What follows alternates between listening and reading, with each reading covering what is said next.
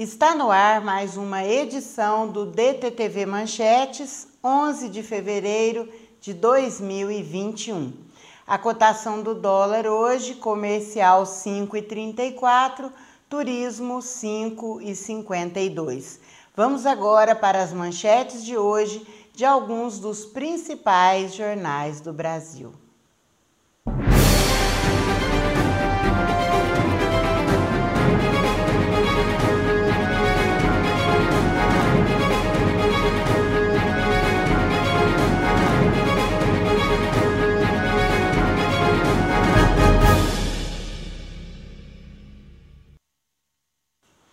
Começamos hoje pelo jornal Folha de São Paulo.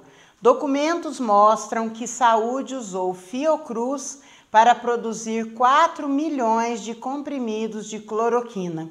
Medicamento sem eficiência para Covid-19 foi fabricado com recursos emergenciais. Fiocruz diz que é para malária e não comenta o uso do dinheiro. Documentos obtidos pela Folha com data de 29 de junho e 6 de outubro mostram a produção de cloroquina e de Tamiflu com destinação a pacientes de Covid-19. Ambos medicamentos não têm eficácia contra a Covid, segundo estudos. Mais de 4 milhões e 400 mil doses de vacinas já foram aplicadas no Brasil. Cidade de São Paulo já vacinou quase 30 mil idosos a partir de 90 anos. BH e capitais do Sul também começam a vacinação dos idosos. Brasil tem de novo mais de 1.300 mortes em 24 horas e vai a 234 mil óbitos. Câmara conclui votação de projeto que abre caminho para contas em dólar no Brasil.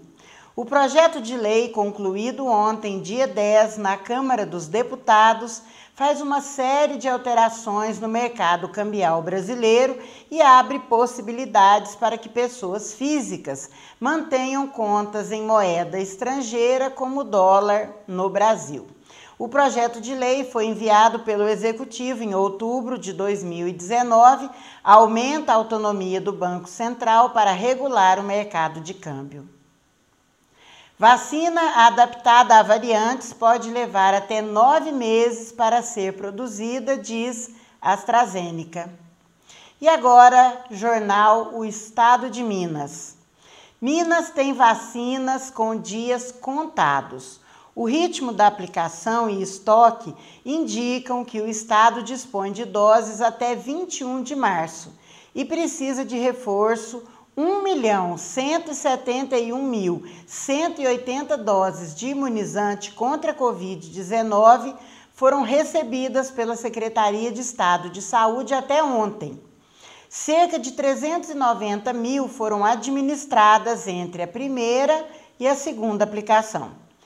O governo do estado afirma seguir o Plano Nacional de Imunização e afirma também que o ritmo depende da aquisição de doses pelo governo federal. Prefeitura de BH anuncia pacote para aliviar tributos. São 26 medidas que visam eliminar, reduzir ou parcelar impostos e taxas em desoneração visando incentivar a retomada econômica. Estrangeiros de olho no Oscar. O Brasil está pelo 22º ano fora da disputa do Oscar, que envolve agora 15 títulos pré-selecionados para a disputa de melhor filme internacional do Oscar 2021.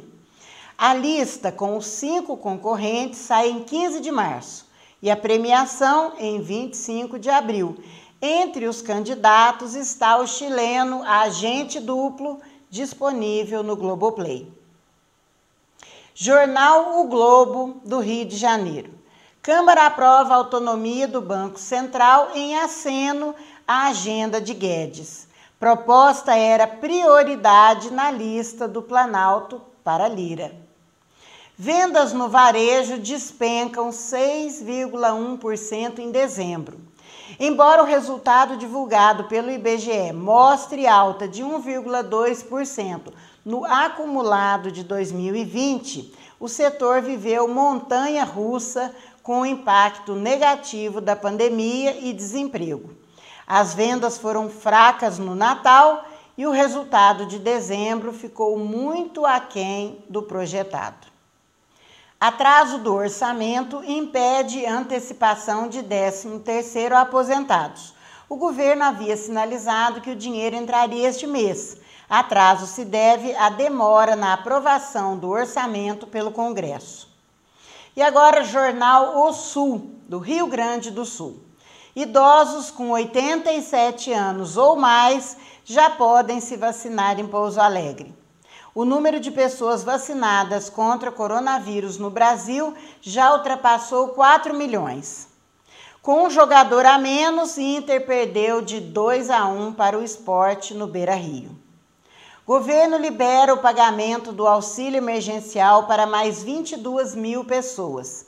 O Ministério da Cidadania divulgou ontem mais um lote residual de pagamento do auxílio emergencial para 22.233 pessoas nascidas de janeiro a dezembro. O dinheiro está depositado em contas poupanças sociais digitais e já pode ser retirado nas agências da Caixa Econômica Federal ou em casas lotéricas. As transferências bancárias também estão liberadas. Agora as manchetes do Jornal de Brasília. Comércio pena com a interrupção da folia. Lojas que têm a sua atividade voltada para o carnaval sofrem com o cancelamento das festas. Os vendedores ambulantes são os mais afetados. Os bancos oferecem crédito. Vacina totalmente brasileira ficará pronta em 2022. O FMG trabalha para criar imunizante 100% nacional que já está em fase de testes. Orçamento estuda como retomar o auxílio emergencial. Com a comissão finalmente instalada, os parlamentares agora estudam e buscam alternativas. Jornal Gazeta de São Paulo. Unidos da Internet. Carnaval de São Paulo será online este ano.